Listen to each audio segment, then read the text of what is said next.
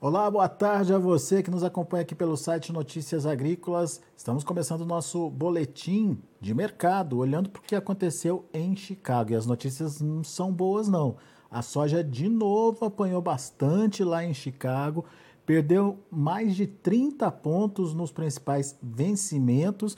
Só para vocês terem uma ideia, o novembro já está ali na casa dos 13 dólares, já é, é praticamente em 13 dólares por bushel, uh, voltando, portanto, a patamares é, bastante baixos aí, uh, trazendo, portanto, uma preocupação, principalmente para quem tem que comercializar o seu produto nesse momento. E as perspectivas a gente vai entender agora nessa conversa com Mário Mariano Moraes Júnior, diretor comercial da AgroSoia, Novo Rumo Commodities também. Seja bem-vindo, meu amigo, muito obrigado por estar aqui com a gente mais uma vez. Mário Mariano, imagino que só tem notícia ruim para a soja, por que essa queda de 30 pontos hoje em Chicago, Mário? O que, que aconteceu? De onde vem esse, essa pressão toda, hein? Atualmente, um cenário bastante negativo, com notícias a cada dia se fortalecendo, porém, para o lado negativo e deprimindo valores. Boa tarde, Alexander, amigos do Notícias Agrícolas, sejam bem-vindos.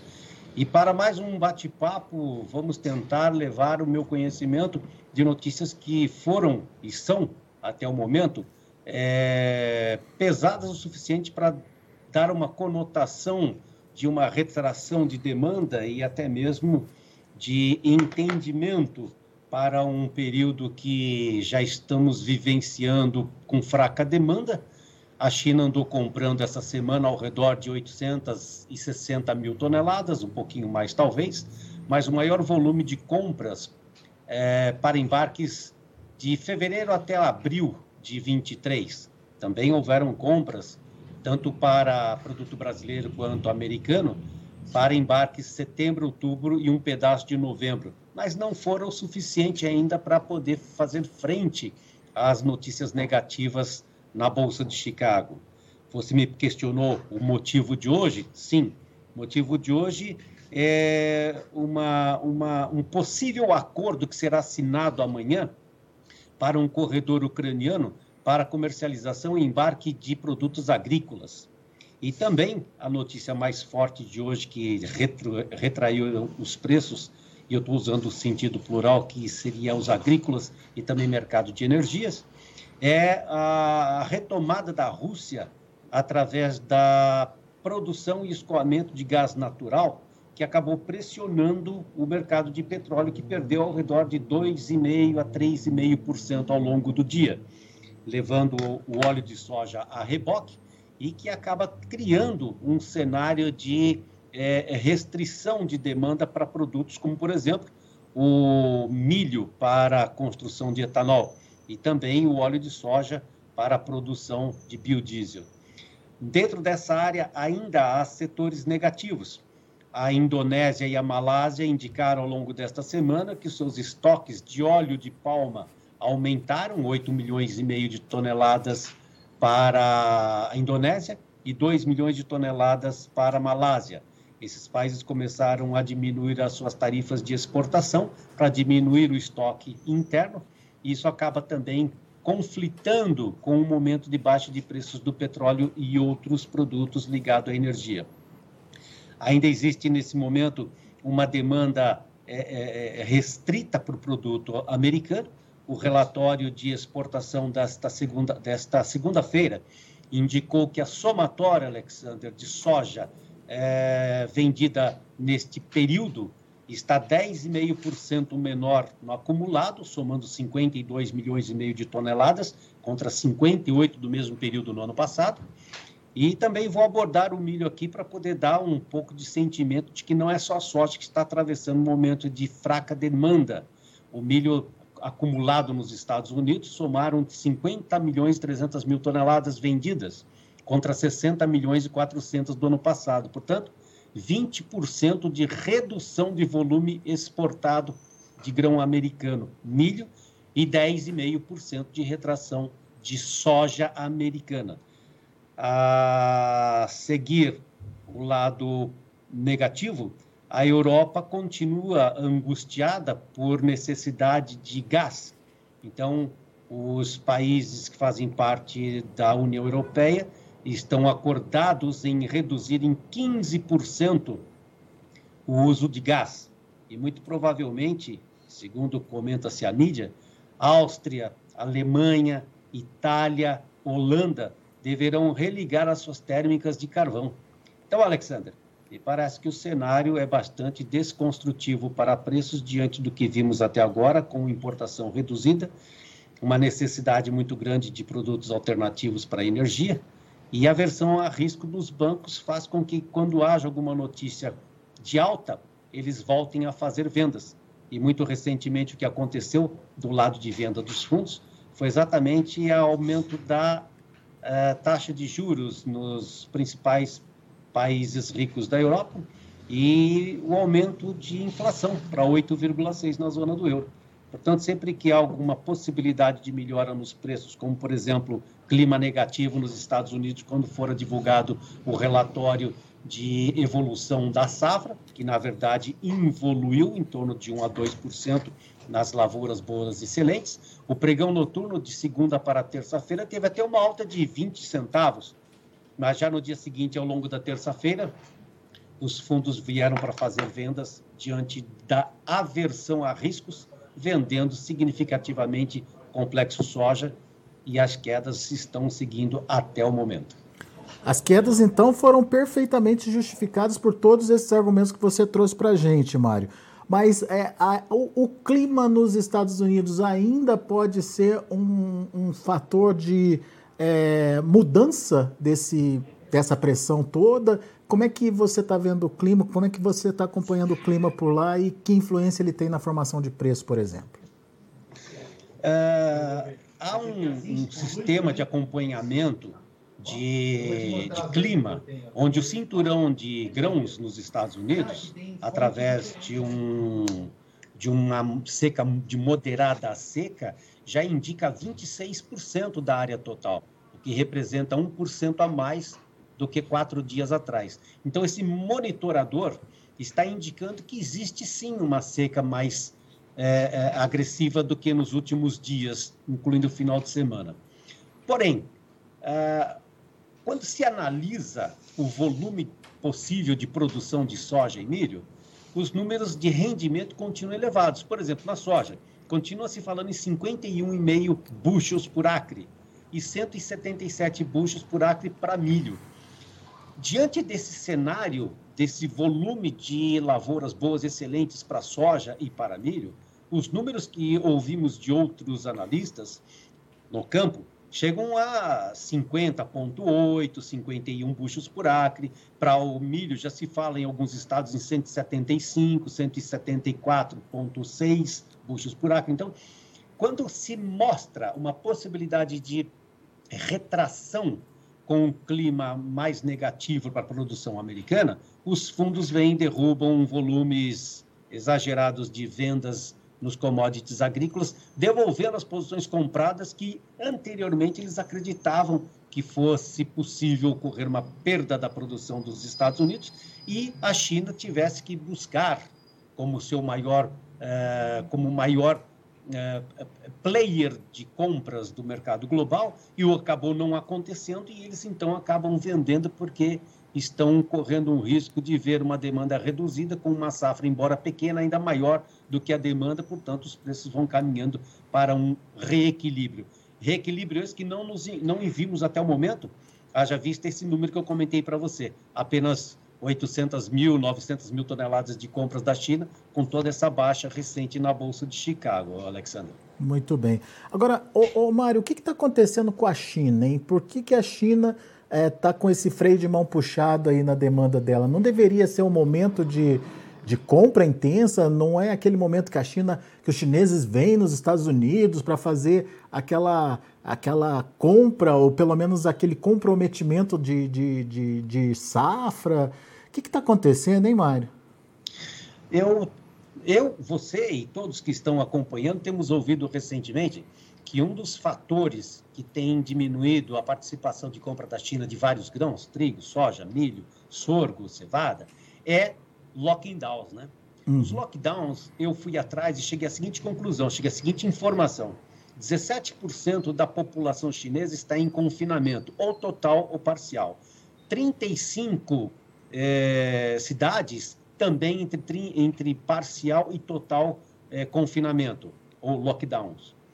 Ah, há um número recorde de 19% dos jovens chineses desempregados. E ainda existe um, um período muito recente que está vindo à mídia, indicando que há uma crise instalada no mercado imobiliário. Então, por essas razões, podemos acreditar que a demanda por parte da China está restrita, reduzida, porque uh, alimenta-se menos, compra-se menos, por conta disso que eu acabo de citar. E também que o crescimento do PIB da China é, nesse primeiro trimestre fora de zero, no segundo trimestre 0,4% diante da previsão de 0,9%. Então, se o lockdown está trazendo números recordes de desempregados, de população é, inativa ou em confinamento, e o crescimento está eh, diminuindo a cada trimestre, é certo que a demanda está reduzida dentro daquele país. Então, esse é um forte eh, fundamento que podemos entender a, a redução, a retração ou desinteresse momentâneo por parte da China como comprador do complexo soja e que, mesmo diante de preços menores, não consegue ativar uma compra em escala. E vou até citar aqui alguns valores para podermos fazer julgamentos. Nos últimos 30 dias, na Bolsa de Chicago, o vencimento de setembro, que é o segundo mês e muito influenciado pela colheita americana, caiu 21,7%, de 16 dólares e 5 centavos por bucho para atual hoje 13,18, que foi a mínima do dia, praticamente. Para o milho, 7 dólares e 41 por bucho no vencimento de dezembro, há 30 dias atrás, e hoje 5,73 aproximadamente, representando 29,3%.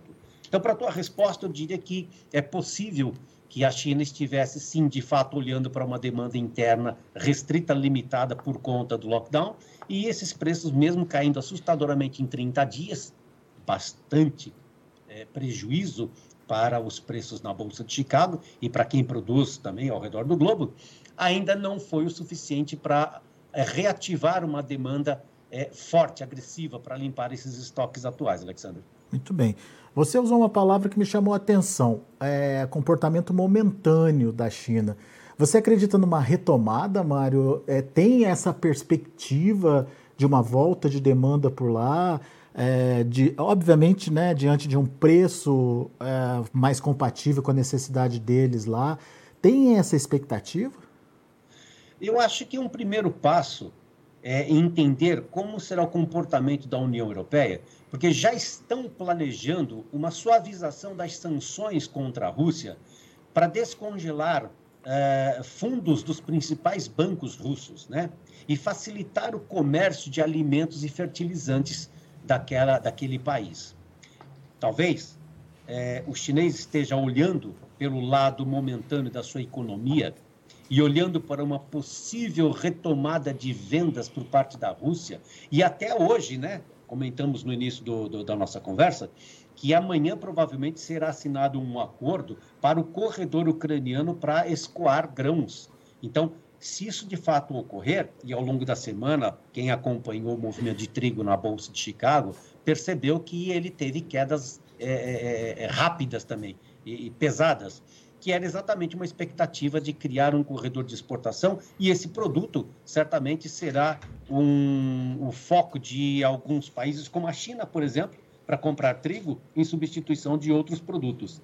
Então, a pergunta me diz respeito a como será o comportamento a partir do momento em que os países da Europa conseguirão ou não é, uma substituição de energia, no caso, substituição do gás, se esse corredor vai ter grandes volumes ou volumes pequenos de exportação, como trigo, como milho e outros grãos, e se os custos do transporte, que estão bastante elevados, aspas, nos Estados Unidos aumentou 40% a procura, e o, a procura não, o aumento do, do transporte para containers, fecha aspas, porque isso também faz significativamente peso contra commodities agrícolas ou outras é, ao redor do mundo. E então, dentro do transporte marítimo, a demanda pode sim aquecer esses preços e continuar pressionando para cima o transporte é, fluvial, empurrando né, os preços para baixo, mantendo os valores atuais.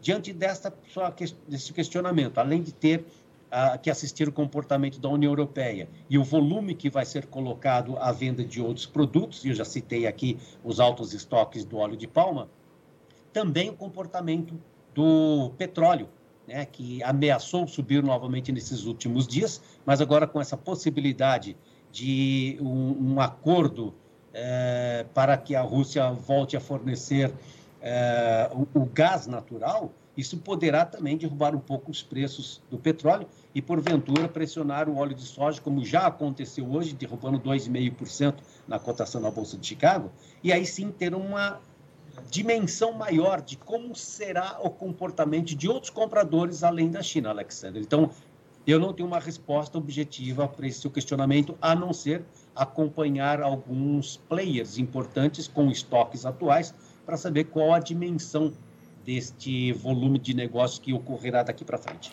Pode ser, inclusive, um próprio comportamento da China esperando para ver o que, que vai acontecer, para saber se volta ou não volta para o mercado, né? Se vai ter é, uma queda ou não do, dos produtos, talvez é, desacelera agora para é, ver a oportunidade de bons negócios mais adiante, né, Mário? Sim, eu entendo sim. Agora, é, conversando com um amigo de Goiás é, ontem à noite, hoje pela manhã, um abraço, Marco Aurélio.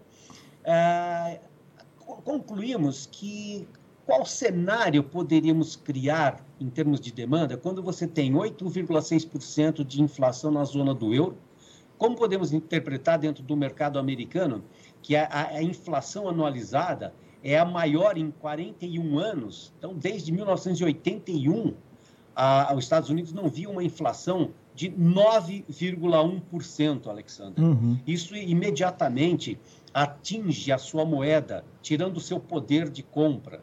Né? Como que podemos enxergar ao longo dos próximos dias se a China permanecerá ou não uh, com lockdowns total ou parcial em mais de 35 cidades? Como, é, como podemos enxergar que, mesmo tendo um risco climático nos Estados Unidos para a safra instalada, mesmo carregando um estoque de passagem dessa safra, porque houve uma retração da demanda chinesa para aquilo que esperava-se fosse enxugado. Como podemos enxergar uma tendência de melhora de preços quando também na América do Sul a Argentina eh, teve uma redução do seu esmagamento acumulado nesse primeiro semestre, em torno de 9%, com 20,1 milhões de toneladas esmagadas. Como podemos enxergar, dentro da aversão de riscos é, que bancos estão sofrendo, inclusive com os seus balanços semestrais e trimestrais bastante negativos, e não participando de uma possível retomada de preços em alta quando a China retornar ou outros compradores enxugando esses estoques. Pois nesse momento, o que vale é a previsão do aumento na taxa de juros que vem acontecendo em vários países, em várias localidades e, sobretudo, os bancos estariam voltados a trabalhar nas moedas e nas taxas de juros que estão crescentes a cada dia. Portanto, eu acho que é, é, há uma sazonalidade para plantar, para colher e para precificar.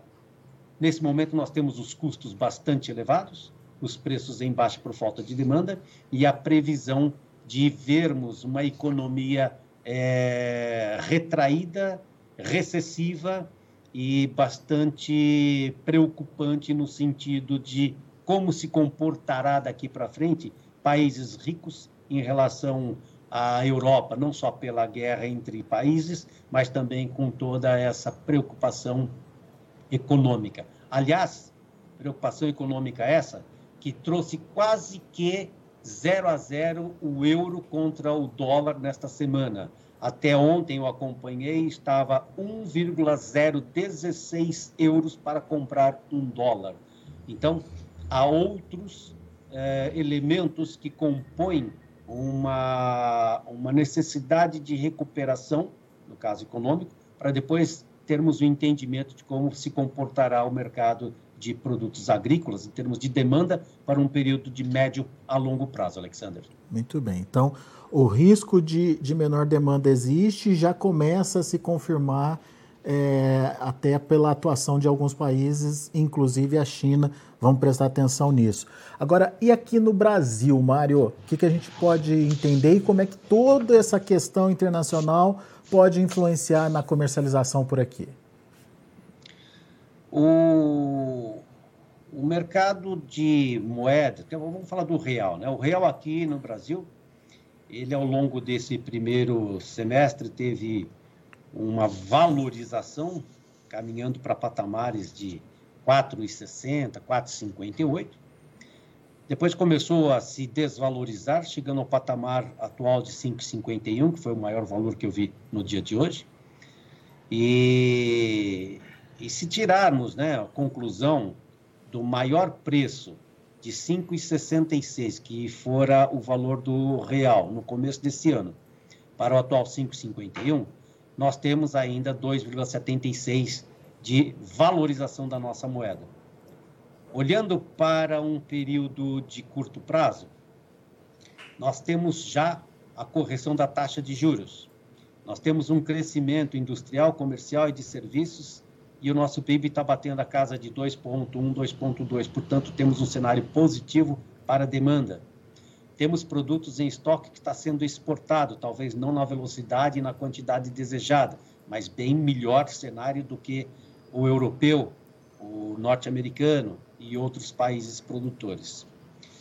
Dentro desta, desta visão, qual seria o comportamento de preço daqui para frente? com todo esse cenário negativo que nós enxergamos? Bom, nós temos nesse momento um pouco mais de competitividade por conta da moeda que acabo de dizer em 5,51 como exportadores.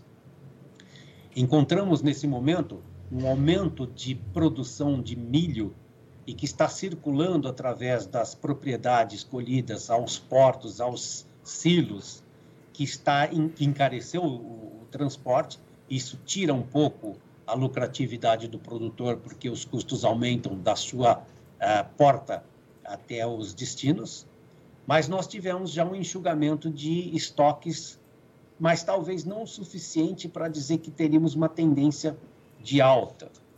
Eu vou tentar explicar aqui que nós tivemos, eu já mostrei os números que foram desconstruídos na Bolsa de Chicago em termos de percentual, e vou dizer que, por exemplo, Nessa última semana, em Rondonópolis, as fábricas diminuíram seus preços de 175, 175 reais e meio para atual hoje 164, que representa 7% de retração, de redução de valor. Para o milho, por exemplo, a queda foi menor, 3,5%, pode ser na praça de Rondonópolis, como pode ser na praça de Diamantino, na praça do Sapezal. Eu estou dando vários outros é, locais para poder dar entendimento que o impacto do produto brasileiro está menor em relação aos é, colhidos na Bolsa de Chicago ou no prêmio, somados o prêmio de exportação. Não temos uma demanda aquecida, mas não tivemos ainda uma depressão tão grande dos nossos ativos agrícolas, Alexandre. O que vai ocorrer daqui para frente, e eu espero que isso aconteça, é que tenhamos destinos dos nossos produtos para a China concorrendo com o produto americano e concorrendo com uma facilidade rápida de embarques para esses destinos. E assim nós teremos então um comportamento de valor maior. Porém, não está acontecendo ainda, porque como eu disse, o custo do transporte marítimo lá do, do, do, dos Estados Unidos, aqui no Brasil e até mesmo na Argentina, com os seus produtos exportados para os países vizinhos e também para exportação, não diminui o custo. Isso acaba, então, impedindo com que o produtor receba uma margem melhor para que precifique também melhor o seu ativo.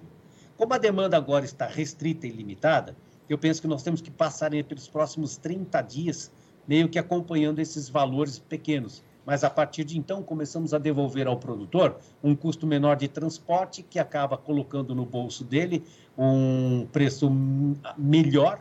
Também ficamos na dinâmica de uma nova demanda por parte da China para embarque mais rápido, inclusive para o final de ano.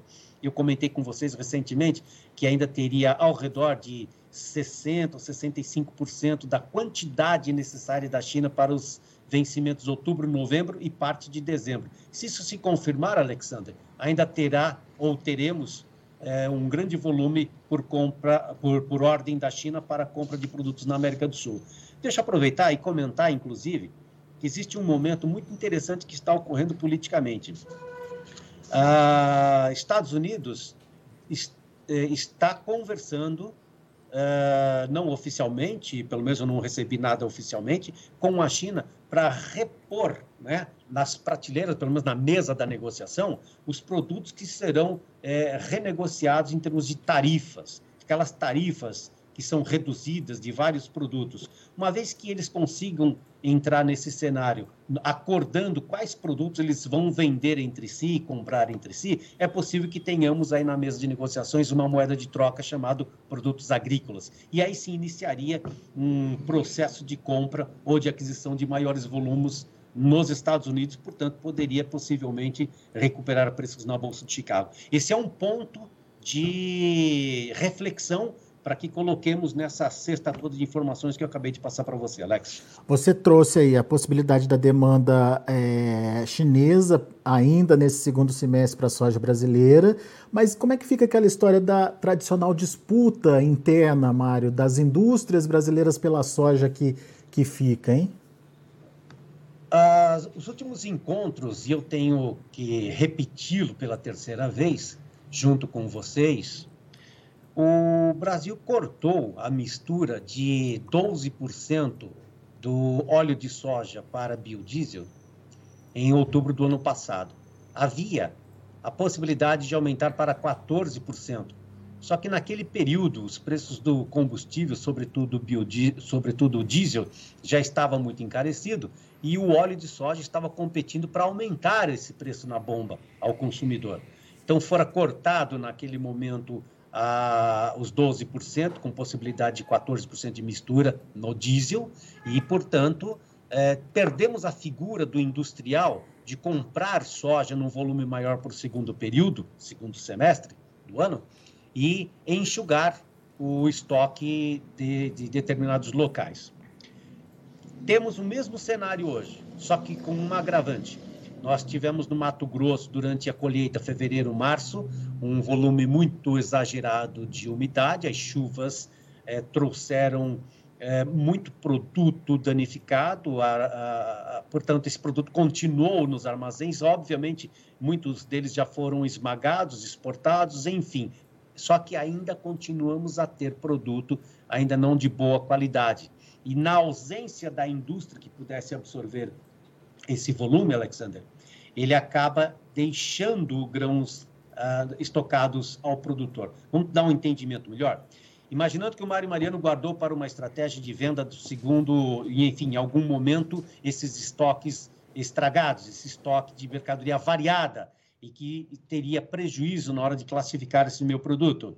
E chegou um momento, eu tinha que colher o meu milho e ainda tenho soja dentro do armazém. Eu sou obrigado a vender esse produto por um preço menor para poder receber uma nova colheita. E é esse efeito que causou baixas também, né? Diante de todo o cenário negativo que a gente já tinha e já conversamos sobre isso. Portanto, esse fator negativo persiste no mercado.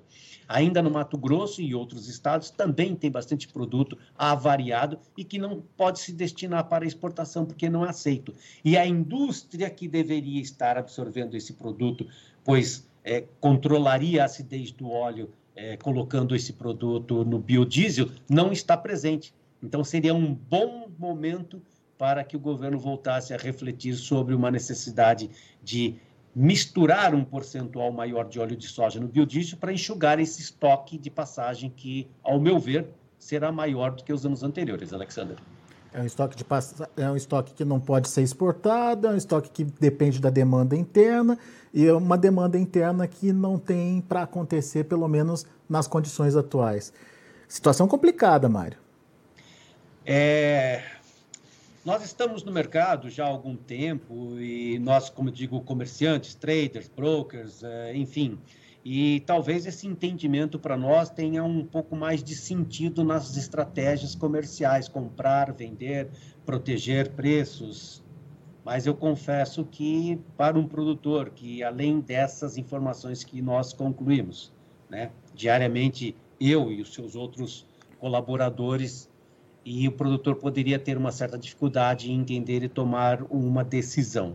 Contudo, fica bem claro que o cenário atual, a nível global, está muito ruim de avaliar no curto prazo uma estratégia, quiçá de médio e longo prazo.